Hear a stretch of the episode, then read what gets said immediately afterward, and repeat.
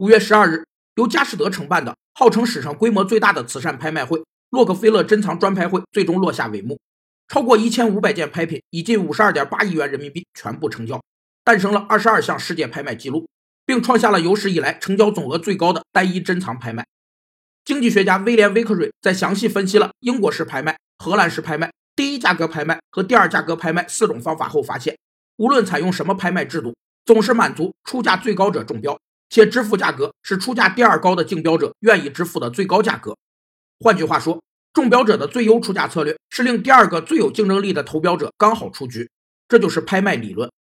现在经济学界大多将拍卖理论看作是信息经济学的先河。其主要贡献是解决信息不对称或不完全条件下如何设计契约来处理各种激励与管制问题。